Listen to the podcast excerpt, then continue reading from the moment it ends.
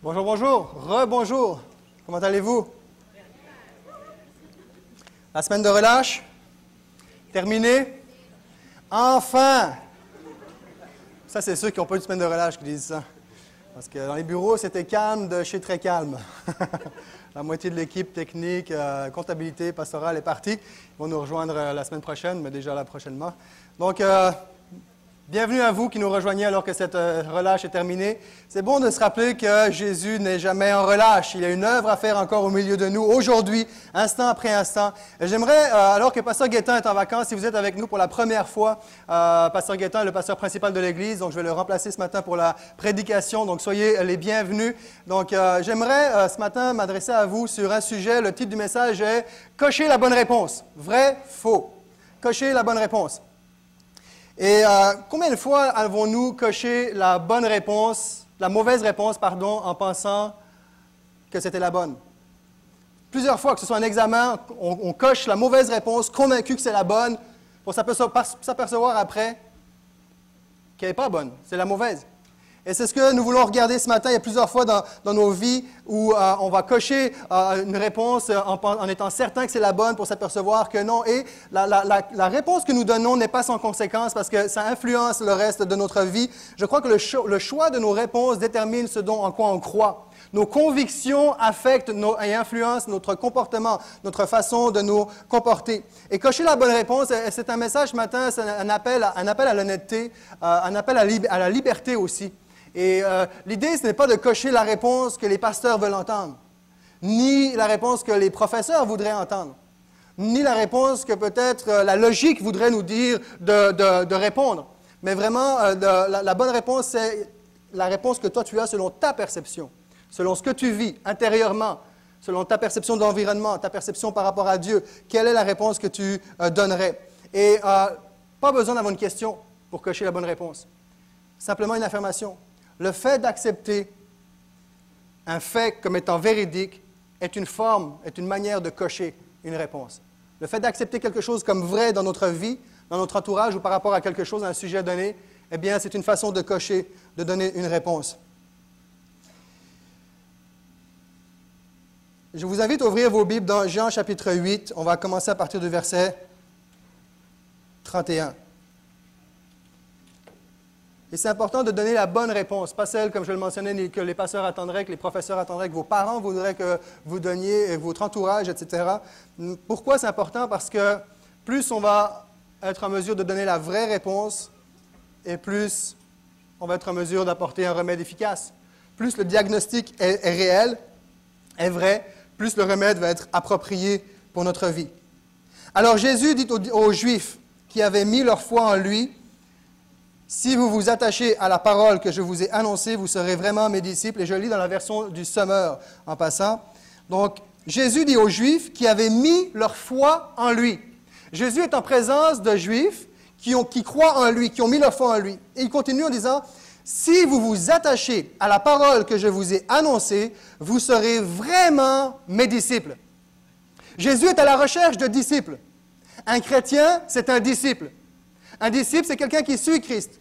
C'est quelqu'un qui se laisse influencer, qui se laisse affecter par l'enseignement de son maître. En l'occurrence, pour nous, c'est Jésus. Jésus ne, courait pas après les foules. Il est venu pour sauver l'humanité, le monde entier, le maximum de personnes qui seraient prêtes à l'accepter. Mais Jésus n'a que faire des foules. Il regarde chaque personne, il nous connaît chacun par notre nom, et c'est l'individu qui l'intéresse. Et il est à la recherche de disciples. Jésus a besoin encore aujourd'hui de personnes qui vont le suivre. Un terme aujourd'hui qui peut sonner un peu comme sectaire, disciple de, mais c'est simplement suivre Jésus. Et là, nous, avons, nous, sommes dans une situation où il y a des Juifs qui croient en lui, qui ont mis leur foi en Jésus, et c'est bien, c'est le premier pas, est important, il faut que ça passe par là, mais ce n'est pas suffisant. Il leur dit, si vous marchez, si vous vous attachez à la parole que je vous ai annoncée, vous serez vraiment mes disciples. Coche la bonne réponse. Vrai, faux. Affirmation. Tu es un disciple. Peut-être que certains ont répondu faux, d'autres vrai. J'imagine que la plupart ont répondu vrai. Deuxième affirmation. Les principes bibliques influencent ta vie. Euh, pas vraiment. si tu as coché vrai à la première, comme de quoi tu es un disciple, ben principe biblique n'influence pas ta vie, ben moi, écoute, moi, je choisis de vivre ma vie. Les choix que je prends, je les prends en fonction de la logique, je les prends en fonction du bon sens, je les prends, si j'ai besoin d'une situation, je vais, faire des pieds, des mains, des coups de téléphone pour pouvoir avoir ce que je veux absolument. Je vais réfléchir en, fonction de ce que j'ai besoin, mais ce que la Bible en pense, pas vraiment. J'y vais un peu euh, selon, euh, selon ce que je pense. Euh, là, il y a quelque chose qui ne marche pas. Il y, a une, réponse qui n'est pas bonne à quelque part. La prière est importante et prioritaire. Vrai, faux. Ah, mais ça, c'est peut-être la. Peut-être, je ne dis pas que c'est votre cas, mais c'est peut-être la réponse logique d'un chrétien, d'une chrétienne, qui, selon le bon sens, ben oui, la, prière, ben oui, c'est prioritaire, c'est important, je suis chrétien. Non, non, ce n'est pas cette réponse-là qu'on veut voir. Et peut-être que c'est vrai aussi. Mais maintenant, deuxième affirmation, je pratique la prière régulièrement. Ben là, t'as-tu vu mon agenda, toi? Pas vraiment le temps, là. OK, donc, la vraie réponse serait la prière n'est pas vraiment utile à mes yeux. Ce n'est pas quelque chose de prioritaire. Ça, c'est peut-être ça l'est pour certaines personnes, mais dans ma vie, non. Parce que dans les faits, ce que tu fais confirme ce que tu crois. Et l'inverse aussi, ce que tu crois va, affecter, profondément nos actions. Et c'est important de porter le, bon verdict pour dire, bon, en fin de compte, euh, si je regarde, je fais un bilan, c'est vrai que je ne prie pas fort. Il faut arriver à la conclusion que ce n'est pas, c'est pas quelque chose de prioritaire. T'aimerais que ça soit prioritaire, ça on n'en doute pas, mais est-ce que ça l'est prioritaire important? Non, ça c'est autre chose. Vous comprenez ce que je veux dire? Ce que je fais confirme ce que je crois profondément et ce que je crois affecte réellement ce que je fais. Vous savez, nous sommes de, la même façon que nous sommes engagés dans une course, la course de la foi ou le combat de la foi, si vous préférez. Euh, nous sommes euh, engagés plusieurs, en fait, on est plusieurs à être engagés dans une petite course de 5 km. Il n'y a pas que Pasteur Guétan et, moi-même qui sommes impliqués, dans, engagés dans cette course-là. Euh, au mois de mai, un petit 5 km avec une quinzaine d'obstacles. Et on est une dizaine, hommes, femmes, qui ont, décidé de participer à, cet événement-là. Et on pourrait, on pourrait vérifier aussi nos croyances versus nos actions. Si on me posait la question ce matin, euh, à tous les coureurs ce matin, on, poserait la question, euh, l'affirmation, je peux courir 5 km la semaine prochaine. Faux, pour moi. J'aurais de la misère. Je le fais, mais avec peine. Donc, deuxième affirmation, l'entraînement est primordial. Vrai. Je m'entraîne intensément chaque semaine. Vous comprenez ce que je veux dire? Donc, il y a deux choses. Soit que je ne suis pas engagé vraiment dans la course, ou soit que j'ai dit que je n'étais pas capable de faire la course, mais qu'en réalité, je crois que je suis tellement capable de faire la course que pour moi, l'entraînement est secondaire, donc je ne m'entraîne pas. Donc, il y a un décalage. Encore une fois, la bonne réponse nous permet d'apporter le bon diagnostic et de voir où est-ce que nous en sommes dans nos vies. On continue. Jésus chargé les disciples. Verset 32. Il dit, vous connaîtrez la vérité et la vérité fera de vous des hommes, des femmes, je rajoute, libres. La vérité fera de vous des hommes libres. En parlant de la vérité, Jésus fait allusion à lui-même. Il est la vérité. Il est celui qui va venir libérer. Ce texte-là de Jean chapitre 8, cette portion-là, euh, est vraiment, le contexte est vraiment un message de salut, un message pour être sauvé. Un message, il est en train de dire, si vous croyez en moi, voici ce qui va se passer. Ou si vous ne croyez pas en moi, voici ce qui va se passer concernant la mort, la vie après la mort, etc. Euh, c'est la vérité. Je suis la vérité. Je suis celui qui va euh, pouvoir être en mesure de te libérer. Mais il y a tout un, principe dans cette déclaration-là. Nous allons revenir sur le contexte biblique du salut qu'il y a dans ce, message-là, dans ce verset-là. Mais il y a vraiment une déclaration euh, extraordinaire quand il dit la vérité vous rendra libre. La vérité vous rendra libre. Il y a vraiment un principe qui peut s'appliquer dans plusieurs domaines, parce que la vérité réellement libère. Lorsque tu prends connaissance de la vérité d'un fait, ça te libère. Le mensonge nous rend prisonniers, nous rend captifs. Combien de fois est-ce que nous avons coché la mauvaise réponse, pensant que c'était la bonne, sur des, des, comportements que des gens ont eus à notre sujet, sur des paroles qui ont été dites, Certains d'entre nous, vous avez été verbalement euh, abusés. Tu ne seras jamais, tu n'es pas capable, tu n'es pas beau, tu n'es pas belle, tu, tu, vaux rien. D'autres, physiquement, vous avez été abusés. Des situations de vie qui font que vous avez reçu un message, nous avons reçu un message éventuellement euh, dans nos vies et on prend ça pour du cash. On dit, OK, ben, ça veut dire que c'est vraiment, je vaux vraiment rien. Puis à force de l'avoir entendu, on dit, OK, ben, c'est vrai, dans le fond, je ne vaux pas grand-chose. Puis euh, je suis pas bon, je suis pas beau. Puis, puis OK, je coche la réponse, c'est vrai. Mais non, c'est pas vrai! C'est un mensonge qui a pris place et ça influence le reste de notre vie. C'est pas pour rien que euh, Philippiens chapitre 4, verset 8, que tout ce qui est vrai, pur, honorable, digne de louange, etc., que tout ce qui est vrai soit l'objet de vos pensées. Parce que Dieu savait très bien que ce qu'on accepte ici comme vrai ou comme faux va influencer le reste de notre comportement. C'est de cette façon-là qu'il y a beaucoup de personnes qui sont prisonniers d'une mauvaise estime de soi, prisonniers de, malgré tous les talents qu'ils ont reçus, prisonniers dans, ce qu'ils sont appelés à accomplir dans la vie, parce qu'il y a des mensonges qui ont été acceptés dans leur esprit. Certains croient, par exemple, que le seul moyen d'obtenir quelque chose, c'est par la colère. Parce que vous avez, nous avons grandi dans éventuellement dans cet euh, univers-là, où ce que vous avez vu, c'est colère. Donc, pour obtenir quelque chose, il faut que je fasse une crise de colère. Mais c'est faux. C'est un mensonge qui influence un comportement. Pour d'autres personnes, d'autres personnes ont grandi avec cette pensée de si j'arrive à avoir ce que, l'autre a, je vais, être, mieux, je vais être plus heureux, je vais être plus, euh, épanoui. Mais c'est un mensonge. Et là, on tombe dans la jalousie. On, on, jalouse, on convoite ce que les autres ont, pensant que non, c'est pas vrai. Ton bien-être ne dépend pas de si oui ou non tu vas avoir ce que les autres ont ou n'ont pas. D'autres personnes sont convaincues que pour être libre dans leur vie de tous les jours, il faut que tu sois capable de tout contrôler. Contrôles ton monde, tu contrôles tout, puis OK, toi tu fais ça, puis toi tu vas pas là, puis, là, c'est vraiment. Il y a une dimension d'insécurité derrière ça, mais il y a la pensée de ben, comme ça, je vais être libre, il faut que je sois en contrôle. Mais non. Des comportements qui sont influencés par des mauvaises euh, pensées erronées. Des choses moins, moins, moins graves. Les personnes sont célibataires. Il y a toute une pression sur les célibataires. Et il y a toute une pression de dire aussitôt que quelqu'un, ben, aussitôt souvent, ça arrive que quelqu'un qui vit son célibat, va arriver, je ne sais pas moi, 40, 45 ans, peu importe, homme ou femme, puis là, c'est comme, hein, tu es célibataire encore, hein, c'est bizarre, hein? Tu tues aux hommes, tu tues aux femmes? Oh, j'ai entendu des commentaires comme ça. Hein, c'est bizarre, c'est comme pas normal. Et là, le célibataire, lui, c'est, c'est vrai, je suis pas normal. C'est un mensonge. Le célibataire, c'est pas une maladie. Puis là, les célibataires qui veulent vraiment se marier disent, je refuse cette parole même en mon propre nom. Parce que vous voulez vous marier. Mon point, c'est qu'il y a des célibataires qui sont très heureux, célibataires. Ils ont le temps, ils font ce qu'ils veulent, pas besoin de, demander des comptes à personne pour leur budget. Puis... Mais là, non, mais il y, a, des avantages d'être célibataire. Je me souviens, il fut un temps. j'ai juste dit tout haut ce que vous pensez tout bas.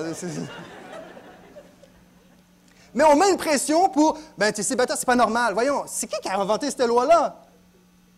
Pour les couples mariés aussi. Ça fait 5 ans, 6 ans que tu es marié, fait que tu n'es plus dans, la première année de noces. Puis là, vous n'avez pas d'enfant. Tu n'as pas d'enfant? Ta femme, es-tu stérile? Toi, tu as eu des problèmes? Sais-tu comment ça marche?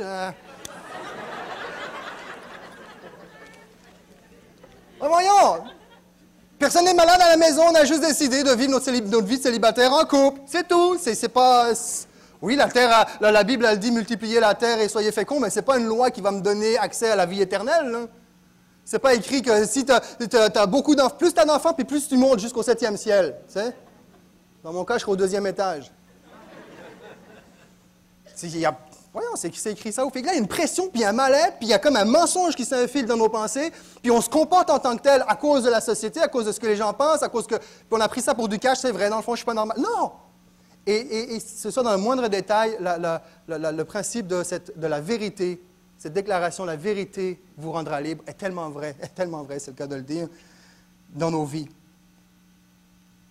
Il est possible que vous n'ayez pas coché la bonne réponse jusqu'à présent. Mais j'aimerais, à travers ce message-là, permettre à Jésus de cocher la réponse pour vous aussi. Même si tout au long, on nous sommes invités à évaluer, à, faire, cocher ce que nous euh, vivons. Vous savez ce qui a provoqué la défaite de, de Samson? On dit souvent c'est Dalila, qui l'a séduit à trois, quatre reprises, qui a insisté pour connaître son secret, d'où vient le secret de ta force? Samson refuse, il dit chaque fois des mensonges, il dit n'importe quoi.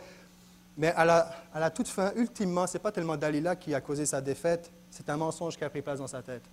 Parce que je, lis rapidement Juge au, chapitre 16, verset 20. Vous, la trois, quatrième fois, elle insiste, elle insiste, c'est tout, un autre message, ça, mais elle insiste, et, là, il dit Je m'en sortirai comme les autres fois. La vraie perte de Samson, ce n'est pas tellement Dalila.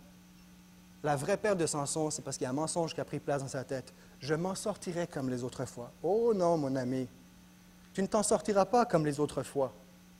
Parce que là, tu es en dehors de ce que Dieu t'avait demandé de faire. Tu dévoiles quelque chose que tu ne veux pas dévoiler. Il a cru qu'il s'en sortirait. Il a oublié que sans Dieu était rien, au point qu'il pourrait s'en sortir lui-même comme les autres fois. Et ce mensonge a pris place. Et là, il dit, OK, je dévoile mon secret. C'est fort le mensonge. Derrière le fait même de mentir, il y a un maître mensonge ou un mensonge maître. Derrière le fait même de compter un mensonge, il y a un maître mensonge en arrière qui te pousse à, qui peut nous pousser à mentir. Quand maître mensonge va se manifester sous cette forme-là, tout simple, faut que tu mentes. C'est le seul moyen de t'en sortir faut que tu mentes, ça va te protéger. Tu vas protéger ton travail, tu ne perdras pas ton travail, tu vas protéger ta réputation, tu ne perdras pas tes amis. Si tu ne si mens pas, tu es fait, parce que là, ils vont savoir ce qui s'est passé, puis voici ce qui va t'arriver. Donc, ah, OK, il faut que je, dise un, mensonge. Donc, le fait de mentir, il y a un maître mensonge en arrière qui, te tient déjà captif, qui nous tient captifs. Derrière les dépendances, il y a toutes sortes de mensonges. Et on, se comprend ici qu'on a, j'ai juste quelques minutes pour adresser des sujets qui demanderaient euh, euh, des approfondissements. Je vais juste effleurer certains aspects, donc je ne veux pas rien minimiser, euh, rien banaliser ou quoi que ce soit, mais il y a quand même quelques principes derrière les, les, les dépendances. Et je crois que Dieu, Dieu peut libérer Dieu peut libérer un certain élément, il peut y avoir une grosse corde qui te tient euh, captif d'une quelconque dépendance, et Dieu peut aujourd'hui, par son Saint-Esprit, peut arriver, puis donne un couteau dedans, puis, puis c'est fini. Et ça peut arriver dans, la vraie vie, dans le vrai terrain. Ce qui va arriver parfois, je crois, je l'ai déjà mentionné, je pense que vous me connaissez suffisamment pour savoir que je crois à la relation d'aide et je crois à la manifestation du Saint-Esprit, mais il peut très bien ce matin arriver, puis le, Saint-Esprit agir dans ta vie, et il peut rester juste trois fibres sur l'immense corde qu'il y avait, et que ces trois fibres, tu as besoin d'aller les régler avec un pasteur en relation d'aide, un psychologue, etc., où il peut complètement éradiquer mon point et que Dieu peut te libérer ce matin de toute forme de captivité qui existe dans ta vie, que ce soit physique, psychologique, mentale ou spirituelle. Le Dieu que nous avons est un Dieu qui est, présent, qui est vivant et qui agit présentement. Et il y a derrière les dépendances des mensonges. Et, Jésus va dire, je suis la vérité et la vérité vous rendra libre. Et nous avons besoin de connaître la vérité sur certains de nos comportements. Évidemment, on ne peut pas tous les aborder, mais dans, les grands thèmes, rapidement. Derrière les dépendances, il y a cette pensée mensongère ça va te faire du bien. Ça va te relaxer. Tu vas oublier tes tracas. C'est un mensonge, c'est pas vrai. Peu importe les dépendances, qu'il s'agisse d'alcool, de drogue, de sexe ou de jeux qu'on ne mentionne pas souvent, mais qui existent aussi. Vas-y, ça va faire du bien, ça va, te défouler, tu le mérites. Non, c'est pas vrai. Un autre mensonge qui peut être aussi, c'est c'est pas si grave. C'est pas vrai que c'est pas si grave. C'est grave. Un autre mensonge subtil, derrière plusieurs dépendances, celui-là, il est sournois. Je peux arrêter quand je veux. Ah, c'est pas grave, je peux arrêter quand je veux. C'est un mensonge et on ne se rend pas compte. Et euh, mois après mois, semaine, mois après mois, année après année, on vit avec nos dépendances, on vit avec nos, avec nos, nos, nos, réalités, puis on ne s'en sort pas. Mais pourquoi? Parce qu'il y a un mensonge qui tient, il y a un mensonge qui souffle à ton esprit. C'est pas grave, tu vas t'en sortir. Tu peux t'en sortir quand tu, quand tu veux. C'est pas grave, continue, personne ne le saura. Ça va faire du bien, tu le mérites. C'est pas vrai. Un autre mensonge subtil aussi, c'est juste une dernière fois. Non, c'est un mensonge. Mais oui, c'est un mensonge. Comment ça, juste une dernière fois? La dernière, fois, c'est parce que c'était avant la dernière fois. C'est fini. Il n'y en a plus de dernière. Non, mais juste une dernière. Non, non, c'est fini. Tu l'avais dit déjà, ça, c'est trop tard. C'est fini, c'est épuisé. C'est toi qui es épuisé. Mais c'est un mensonge. Oh, On essaie de se convaincre, mais c'est un mensonge. Et on a besoin de cocher la bonne réponse et de dire OK.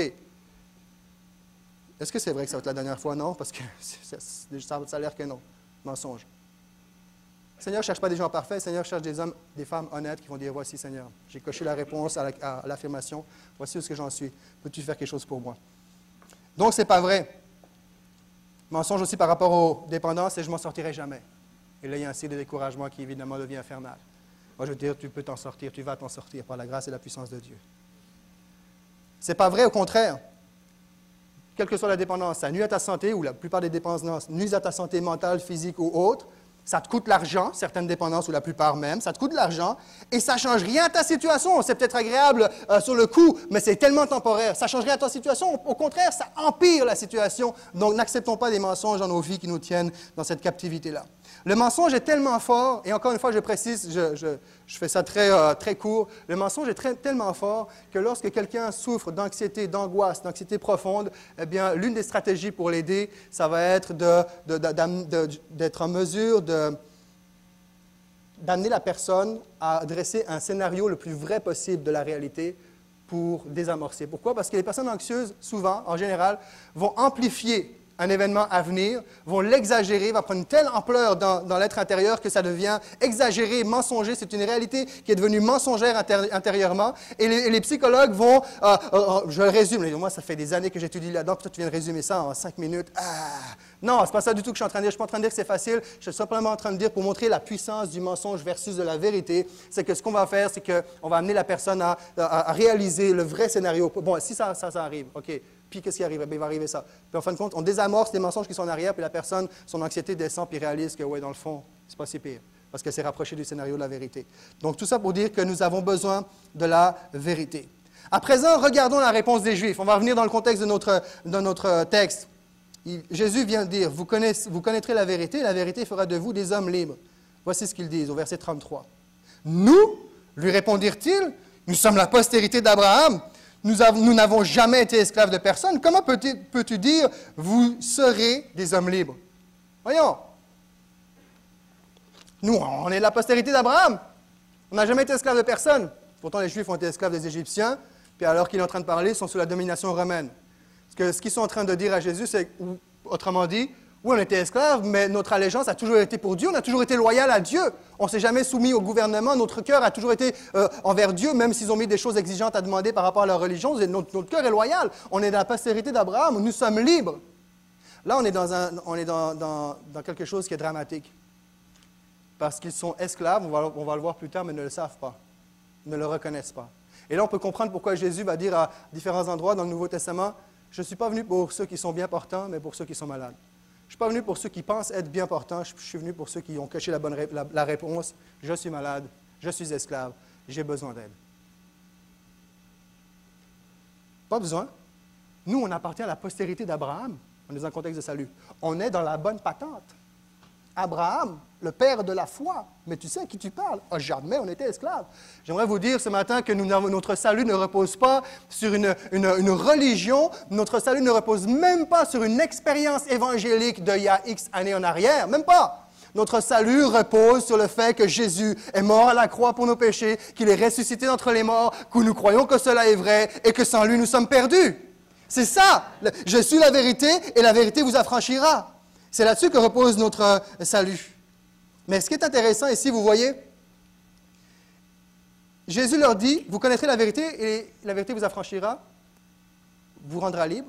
Eux, ils ont accroché sur le mot libre. À nulle part, ils parlent de la vérité parce qu'ils considèrent que Jésus n'est pas crédible.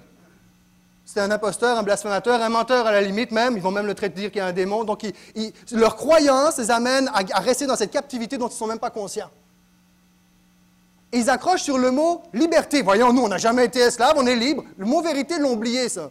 Il n'est même pas là. Pourquoi? Parce qu'il y, a, dans le cœur de tout homme, il y a une soif pour la liberté. Il y a une soif pour, être la liberté. Moi, ma, meilleure euh, euh, réplique, la réplique que je préfère de tous les films à vie jusqu'à présent, c'est Freedom de Braveheart. Excusez-moi l'accent, c'est cœur vaillant. Moi, cette réplique-là, il est à la fin du film en sang et tout, puis là, il fait tomber son, son éponge. Là, il écrit Liberté J'aime ça Et il y a tellement de gens, tellement de peuples, tellement de nations, tellement d'êtres humains, en fin de compte, qui aspirent à la liberté. Regardez, j'ai juste, je ne sais pas comment est-ce qu'on dit euh, en créole, liberté, liberté, parce que je sais qu'il y a beaucoup d'Haïtiens au milieu de nous. Liberté? Comment? La même chose. Alors, liberté, on dit la même chose. C'est ça? Regardez, j'ai pris une soixantaine, j'ai compris que ça veut dire liberté, c'est pareil. La liberté, une soixantaine, dans une soixantaine de langages, toutes les langues ont leur, leur, dictionnaire, leur vocabulaire, leur orthographe pour liberté, si on peut juste le passer.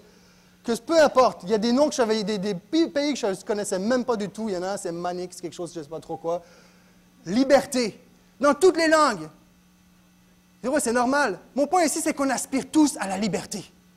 Dès notre jeune âge, on veut être libre de rentrer à l'heure plus tard que ce que nos parents nous ont demandé de sortir, de revenir. On veut avoir les clés de la voiture le plus rapidement possible. On veut notre liberté. Tout le monde veut la liberté. Ça, c'est sans compter les, pays où il y, a, il y, a, une oppression. On veut la liberté. Les nations veulent la liberté. Chaque peuple a son mot, son vocabulaire, son orthographe pour appeler liberté. Mais peu réalisent qu'ils ont besoin surtout d'être libérés Nous voulons tous la liberté, mais ce que Jésus est en train de leur dire, c'est que vous avez besoin d'être libérés. Vous avez besoin d'être libérés de vos captivités. Et là, vous connaîtrez la vérité. La liberté, pardon. On continue. Jésus va les amener sur un autre terrain au verset 34. Vraiment, je vous l'assure, leur répondit Jésus, tout homme qui commet le péché est esclave du péché. Or, un esclave ne fait pas partie de la famille. Un fils, lui, en fait partie pour toujours. Si donc c'est le Fils qui vous donne la liberté, alors vous serez vraiment des hommes ou des femmes libres. Vrai, faux, tu es esclave. Je te laisse répondre dans ton cœur. Vrai, faux, tu es un fils, tu es une fille. Coche ta bonne réponse. Il dit, je vous assure, tout homme qui commet le péché est esclave du péché. Jean chapitre 8, c'est là qu'on est. Les premiers versets du, chapitre qu'on est en train de voir commencent en débutant l'histoire, le fameux, événement où les spécialistes de la loi traînent la femme adultère devant Jésus. Puis ils disent, elle a commis l'adultère, la loi de Moïse exige qu'elle soit lapidée. Jésus se penche, il fait un trait, on ne sait pas, est-ce qu'il va écrire quelque chose par terre, on ne sait pas quoi. Il se relève, il dit que celui qui n'a jamais commis de péché lui lance la première pierre. Il n'y a plus de connexion. Tout le monde part. La vérité, c'est que tout homme, toute femme commet le péché. Jésus va dire, ceux-là sont esclaves du péché. Il continue, il dit, Or, un esclave ne fait pas partie de la famille. Un fils, lui, en fait partie pour toujours. Il les amène sur leur terrain. Nous, ça ne veut rien dire, ça. Esclave, fils, famille. Il dit, OK, vous êtes, parce qu'ils se vendent d'être de la postérité d'Abraham. Vous êtes de la postérité d'Abraham. Il est en train de leur rappeler, oui, mais Abraham, votre père dans la foi, il y avait deux femmes, la sienne, puis une servante, sa servante. Sarah, la sienne, Agar, la servante. Il y a eu deux fils. Dieu avait une promesse pour sa vie. Une promesse, puis c'est un passage que vous connaissez très bien, fait ça, si vous voulez prendre un café, c'est le temps. Vous connaissez très bien cet épisode dans la Bible. Pour ceux qui ne l'ont pas, vous allez pouvoir l'apprendre ce matin. Une promesse extraordinaire, une promesse que tu vas devenir un peuple nombreux à travers les générations sur toute la surface de la terre. Abraham veut forcer la main de Dieu. Étant âgé, sa femme stérile, pas stérile, mais à l'âge qui était rendu où elle était stérile, dit là, OK, ça ne marchera pas, il faut que je fasse de quoi? Il va faire un enfant avec sa servante, qui va appeler Ismaël. C'est le fils de l'esclave. Dieu dit non, non, non, ce n'est pas comme ça que ça marche. Moi, je veux un fils selon l'esprit, selon ma volonté selon mon intervention, pas selon tes forces, selon ta stratégie. Et là, miraculeusement, boum, Isaac arrive, le fils de la promesse. Les deux grandissent, Ismaël l'aîné, Isaac. Les deux grandissent, il y a un conflit, jalousie entre la servante, pas une jalousie, mais une rivalité, la servante qui méprise Sarah. regarde, il, y a, commence à avoir de la querelle dans la famille, dans le, foyer. À tel point que Sarah est juste plus capable de dire, regarde, j'allais dire un terme en québécois, mais ça ne sonnerait peut-être pas bien sur la caméra. Dawar, Sors. Renvoie, ton, renvoie, la, ta servante avec son fils. Pas seulement servante, avec ton fils. Ça reste que c'est le fils d'Abraham. Renvoie-le. Abraham, il n'est pas content. Il dit Non, c'est mon fils, c'est mon premier, puis c'est mon aîné en plus. Dieu va lui parler. Il dit Écoute ce que ta femme te dit, t'es mieux parce que c'est la raison. Il va, renvoyer, il va le fils. Et c'est pour ça que Jésus dit, vous aviez, après, vous aviez votre père, votre fameux père Abraham, la postérité dont vous vous vantez. Il y avait un fils esclave, le fils de l'esclave et le fils de la femme libre. Il puis là, il va préciser, il dit, le fils de l'esclave ne peut pas rester toujours dans la maison. Abraham s'en est débarrassé. Il a débarrassé, ce n'est pas le terme, mais il l'a renvoyé, il l'a rejeté dehors. Le, fils de l'esclave ne peut pas hériter de la promesse de Dieu. Et Galates chapitre 4, je ne le lis pas au complet pour vous, va nous rappeler cet événement et va dire qu'il est écrit qu'Abraham a eu deux fils. L'un d'une esclave et l'autre d'une femme libre, c'est ce que je viens de vous mentionner là. Et va dire dans Galates que ces deux femmes-là représentent deux alliances différentes. L'alliance de la loi et l'alliance, la nouvelle alliance, le nouveau régime de la grâce sous Jésus-Christ. Et là, il est en train, Galate est en train de nous dire, un petit peu plus loin, il est en train de dire que, que de la même façon, or vous, frères, vous êtes les enfants de la promesse, comme Isaac. Mais autrefois, le Fils conçu de manière toute humaine persécutait le Fils né par l'intervention de l'Esprit. Et il en est, il en est de même aujourd'hui. Or, que dit l'Écriture? Renvoie l'esclave avec son fils. Ça, c'est l'événement dans l'Ancien Testament. Car le fils de l'esclave n'aura aucune part à l'héritage avec le fils de la femme libre. Ainsi, mes frères, nous ne sommes pas les enfants d'une esclave, mais de la femme libre. Il dit, renvoie-le.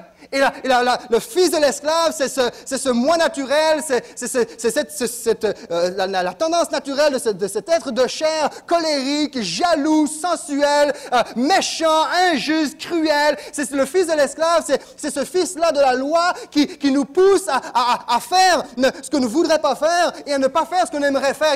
L'apôtre Paul même va dire, qui me délivrera de ce corps mortel? Parce qu'il y a un combat, il y a une loi, il y a comme deux lois qui, qui luttent en moi. Et, et c'est ce que Dieu est en train de dire. Il dit, ça, il faut que tu le renvoies. Il faut que tu t'en débarrasses. De cet être de chair, cet être de viande. Nous sommes un morceau de viande. Ben justement, c'est cette attitude-là que nous devrions avoir avec notre nature terrestre et charnelle. La viande qui, est appelée à, périr. Il dit le fils de l'esclave ne, pourra pas rester ne peut pas rester dans la maison. Abraham lui-même s'en est débarrassé et Jésus lui-même nous a euh, donné son esprit afin que nous puissions hériter de cette vie nouvelle. Et ce qui est intéressant ici, c'est que ce n'est pas Isaac qui s'est débarrassé de, son frère. Isaac n'était pas en mesure de le faire. C'est Abraham qui a pris l'initiative de chasser le fils de l'esclave, Ismaël. Mais aujourd'hui, il n'y a personne aujourd'hui qui peut chasser le fils de l'esclave, qui peut chasser cette ancienne alliance, cette ancienne loi, cet homme naturel, cette femme naturelle en nous. Personne ne peut le faire. C'est Jésus qui l'a fait à ta place. Là où nous avons mis une mauvaise, coche, une coche à au mauvais endroit, Jésus l'a fait à notre place. Jésus, alors qu'Abraham a chassé le fils de l'esclave, Jésus a fait beaucoup plus que ça. Il l'a cloué sur la croix. La vérité, vous connaîtrez la vérité, et la vérité te rendra libre. Et il y a tellement de chrétiens, tellement de croyants, encore trop aujourd'hui, qui marche avec la culpabilité, avec la condamnation de la loi, avec j'y arriverai jamais, puis, oh, puis pauvre de moi. J'aimerais te dire que tu es libre. La bonne réponse, c'est que tu es libre. Et dans nos vies, que ce soit, comme je l'ai mentionné tantôt, par rapport à des dépendances, des habitudes, j'y arriverai jamais, je pourrai jamais. J'aimerais te dire que Dieu t'appelle à être libre. Une femme, un homme libre. Je prie que ce matin, tu puisses sortir de ce lieu libéré de ce qui te tient enchaîné.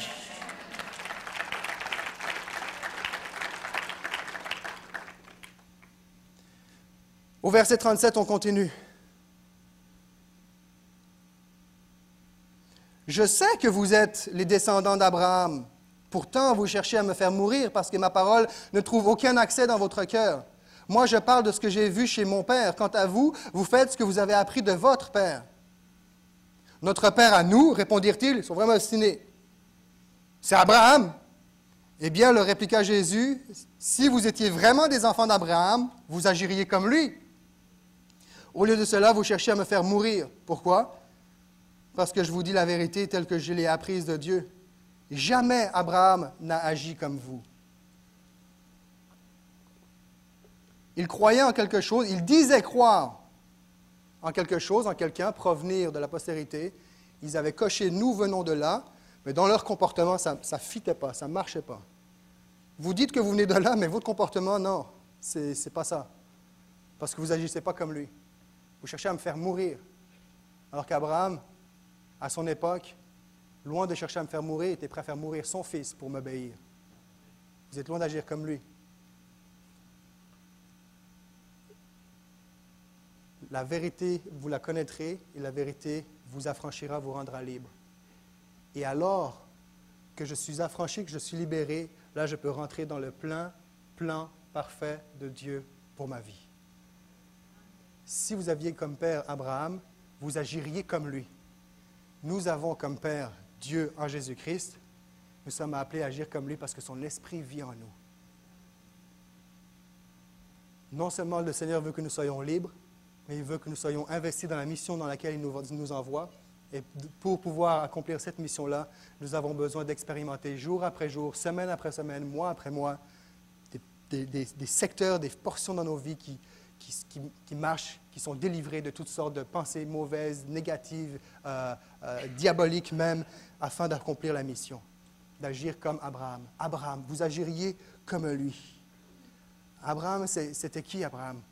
Abraham, c'est cet homme qui ne cherchait pas à avoir, le, dernier mot, qui ne cherchait pas à avoir de, dispute lorsqu'il était avec son neveu Lot et qu'il y a un conflit qui se passe entre les, deux, les deux, chefs de, les, deux chefs de clan. Il dit, là, il faut qu'on se sépare. Abraham aurait très bien pu user de son droit d'aînesse et dire, bon, ben moi, je vais choisir là, puis euh, toi, ben, prends le reste, parce que tu mon neveu. Non, non, il dit, oh, je ne veux pas de chicane, ok, choisis ce que tu veux.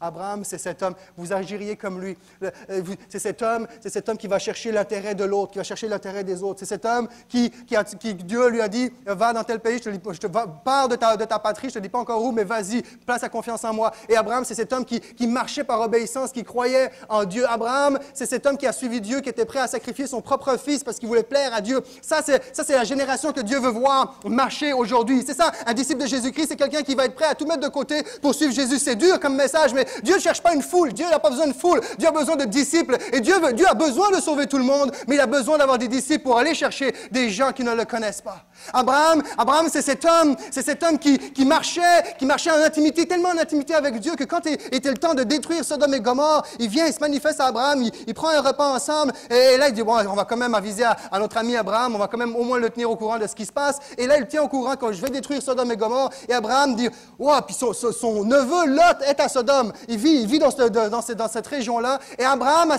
tellement cette intimité qu'il va, commencer à, pas argumenter, mais entre guillemets, achaler Dieu. OK, euh, tu, vas la détruire. OK, mais si tu trouves 40 justes, est-ce que tu vas la détruire pareil? Il dit non, non, OK, là, il vient, OK. Et si tu en trouves 30, est-ce que tu vas la... Non, non, je la détruirai pas. OK, là, il vient, excuse-moi, Seigneur, euh, je dois te déranger, mais si tu en trouves 20, hey, jusqu'à 10, il descend comme ça. Pour avoir cet accès-là auprès d'un homme, d'une personne aussi importante que le président de l'univers, faut que tu aies une méchante intimité. Faut que tu aies un contact avec. Si vous étiez comme Abraham, vous auriez cette, je pourrais voir que vous étiez, vous seriez comme lui si vous agissiez comme lui, mais ce n'est pas le cas. Et Dieu est en train de dire, vous connaîtrez la liberté, la liberté vous rendra libre, et, vous serez comme je suis moi-même. Vous allez avoir cette intimité qu'Abraham avait avec moi. Vous allez être de ceux qui vont renverser le cours des, des événements par votre attitude, votre comportement et votre intercession fervente qui va résonner jusqu'à moi et je vais agir. Et c'est cette génération-là que Dieu cherche à lever et à libérer. Es-tu esclave? Es-tu fils? Quel genre de fils? Le fils dans la, parabole du fils prodigue? L'ingrat? Vous vous rappelez de ce passage-là? Le fils revient, le père est heureux, fait tuer le veau gras, c'est la fête, c'est le pâté, puis le fils aîné est fru. Bon, moi, t'as jamais fait un si gros big festin que ça, je ne sais quoi, pourquoi? Là, le père dit, t'as été tout le temps avec moi. Ton fils, ton frère vient d'arriver, tu as tout le temps été avec moi, tout ça c'était à ta disposition. Tu avais mieux qu'un veau gras, tu avais moi. Est-ce qu'on est devenu un fils ingrat parce qu'on n'a pas les veaux gras qu'on voudrait? Est-ce qu'on est encore conscient de, ce que, de la présence de Jésus, qu'on a, a tout le temps accès, qu'on a accès à toutes ses bénédictions, à toutes ses délivrances, à toutes ses promesses, à tous ses soutiens jour après jour? Ou est-ce que peut-être ce matin, aujourd'hui, vous êtes un fils prodigue? Ou en voie de le devenir. Tu t'es éloigné. Tu es retourné dans l'esclavage qui était dans le passé, dans ta vie, comme le fils qui est parti, qui est devenu esclave, qui avait pour seule nourriture la bouffe des cochons. Excusez-moi, mais c'est de même. Puis il revient en lui-même, puis ah. Et Jésus dit, OK, viens. Si tu coches, si tu coches, c'est vrai, je suis ce fils-là, de redevenu esclave. Alors Jésus te dit, regarde, je suis là, viens, viens, je t'attends. Et si nous sommes des fils complètement libres, alors marchons en conséquence. Continuons, lâchons pas. Je termine, verset 41. Vous agissez exactement comme votre Père à vous. Mais répondirent-ils, nous ne sommes pas des enfants illégitimes, nous n'avons qu'un seul Père et Dieu. Si vraiment Dieu était votre Père, leur dit Jésus, vous m'aimeriez, car c'est de sa part que je suis ici, et c'est de sa part que je suis venu au milieu de vous. Je, je ne suis pas venu de ma propre initiative, c'est lui qui m'a envoyé. Pourquoi ne comprenez-vous pas ce que je vous ai dit? Parce que vous êtes incapable de recevoir mes paroles. Et c'est le verset 44 qui m'intéresse et c'est là que je termine avec ce verset-là. J'ai dit que je terminais avec ce verset, je n'ai pas dit que je terminais tout de suite. Votre Père, c'est le diable, et vous voulez vous conformer à ses désirs. Depuis le commencement, c'est un meurtrier. Il n'est pas resté dans la vérité, parce qu'il n'y a pas de vérité en lui. Lorsqu'il ment, il parle de son propre fond, puisqu'il est menteur, lui, le père du mensonge. Wow! Votre père, c'est le diable. Nous avons un prédicateur invité ce matin parmi les Juifs. Il se nomme Jésus. Il finit sa prêche en disant Votre père, c'est le diable. Et là, l'auditoire va voir le pasteur principal. Il dit C'est-tu possible de plus le réinviter Parce que c'est un peu dur son message. Votre père, c'est le diable. Vous êtes esclave. Mais dit Vous agissez comme votre père. Voyons ça. c'est Abraham. Non, votre comportement est un comportement qui ressemble à celui du diable, le, père du mensonge. Regardez ici. Depuis le commencement, c'est un meurtrier. Il est venu pour voler, détruire, dérober. Depuis le commencement, c'est un meurtrier, il est le père du mensonge. J'aimerais te dire, alors ça, ça veut dire autrement dit que ça, c'est depuis le commencement, ça n'a pas changé jusqu'à présent, ça n'a pas de raison que ça change pour les prochaines années. Dieu a un plan pour ta vie, mais le diable cherche à boycotter ce plan-là. Le fils de l'esclave ne peut pas hériter de la promesse, ça c'est sûr, mais il va, tout, il va tout faire pour t'empêcher d'hériter de cette promesse-là. Lui ne peut pas, il n'y a, pas le droit. Légitimement, ce n'est pas légal dans les lois divines, les lois célestes. Mais il va tout faire pour t'empêcher d'aller chercher cet héritage-là que, Dieu est, parti euh, acquérir à la croix pour nous. Et depuis le commencement, le diable cherche à travers des mensonges, que ce soit au niveau spirituel pour nous empêcher d'avoir la vie éternelle, que ce soit dans nos comportements, au niveau de qui est-ce que nous sommes, des relations que nous avons, nous sommes mal à, l'intérieur. Le diable est venu pour détruire. Il y a un combat qui se passe. Nous avons besoin de gagner cette province. Et ça, pas, il n'y a pas pour 36 000 acteurs. C'est pas par le marketing, c'est pas par l'art oratoire que nous allons gagner cette province. C'est par la puissance du Saint-Esprit. C'est par la puissance de, ce fils, de la femme libre qui prend, qui prend possession de son héritage et qui marche l'avant y a le diable, il y a Dieu. En fait, il y a le diable, il y a Dieu, il y a la terre du milieu. Ça, c'est nous. Les êtres humains qui ont un choix à faire. Depuis le commencement, alors qu'il y a un plan de destruction sur ta vie, peu importe, je ne sais pas ce que tu vis, peut-être dans ton couple, peut-être qu'il y a quelque chose dans ton couple, et là tu t'apprêtes à, à, poser des gestes, à poser des actes, et je comprends qu'il peut y avoir des situations extrêmes, c'est pas de ça que je parle, mais des fois c'est tellement facile, ça s'infile dans nos pensées. J'aimerais te dire que c'est un mensonge.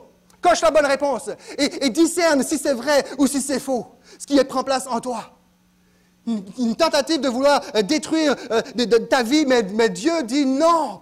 depuis le commencement, c'est comme ça, c'est un meurtrier, c'est le père du mensonge. Mais on se rappelle, juste en, parenthèse, il fait allusion à quoi? A-t-il vraiment dit que si tu manges cet arbre-là, tu vas mourir? C'est le père du mensonge depuis le début. Depuis le début, c'est le, spécialiste du mensonge, c'est le roi de la manipulation, c'est l'expert dans toutes les ruses possibles, inimaginables. il est expert pour fausser les réalités. Ça, c'est le diable, c'est l'œuvre du diable. Et Dieu dit, vous connaîtrez la vérité, vous connaîtrez qui je suis, et cette vérité va te libérer. Et Dieu veut te libérer par sa vérité, parce que la vérité, c'est qu'il a coché, il a cloué à la croix tout ce qui te tenait captif. Et si au commencement, le diable était comme ça, la Bible, la même Bible dit, au commencement, il y avait des ténèbres, il y avait un chaos, mais je suis, que la lumière soit, et la lumière fut. Et dans le même chapitre de Jean chapitre 8, au verset 12, Jésus va leur rappeler, je suis la lumière du monde. Et, et, celui qui me suit ne marchera pas dans les ténèbres. Et Dieu t'appelle, Dieu nous appelle, Dieu appelle son Église à marcher derrière lui, à marcher dans sa lumière, afin de marcher dans la liberté et de faire les œuvres que lui-même a fait. J'aimerais inviter les musiciens à venir me rejoindre, s'il vous plaît. Et nous sommes appelés à accomplir exactement ce que Jésus a accompli. Mais nous avons besoin de réaliser, oui, il y a toutes sortes de, de besoins, de défis, des dépendances qui sont là, c'est des raisons complexes. Mais je crois que si le Saint-Esprit peut juste mettre une lumière dans nos pensées, dans nos consciences, sur les raisonnements que nous avons, le point c'est qu'est-ce qui se cache? Quel est le raisonnement? Quelle est la pensée qui se cache derrière les actions que tu poses, que tu t'apprêtes à poser? Est-ce que c'est vraiment vrai que tu n'es pas capable? Est-ce que c'est vraiment vrai que ta femme ou ton mari ne t'aime plus? Est-ce que c'est si vrai que ça? Que la femme ou l'homme que tu as croisé à ton travail pour être une meilleure épouse, une meilleure, un meilleur mari, c'est vrai ça? Puis tu es prête à poser des gestes, c'est vrai ça?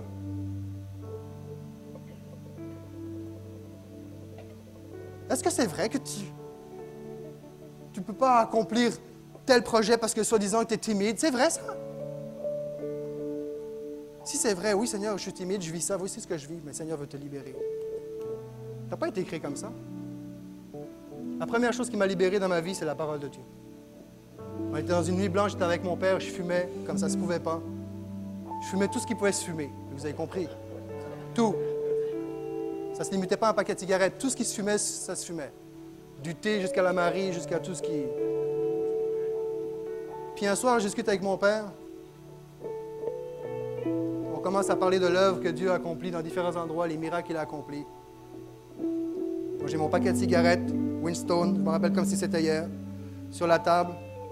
Et on lit le texte Philippiens 4.13, je pense. Car je puis tout par celui qui me fortifie. Je connais ce texte, je suis né dans une famille chrétienne. Il continue à parler, puis c'est comme dans un film, là, j'entendais plus, puis là, c'est parti. Lui-même a fait le saut. Bam! Je mets ma main sur le paquet de cigarettes, je le broie et je dis, je suis né sans fumer, je mourrai sans fumer.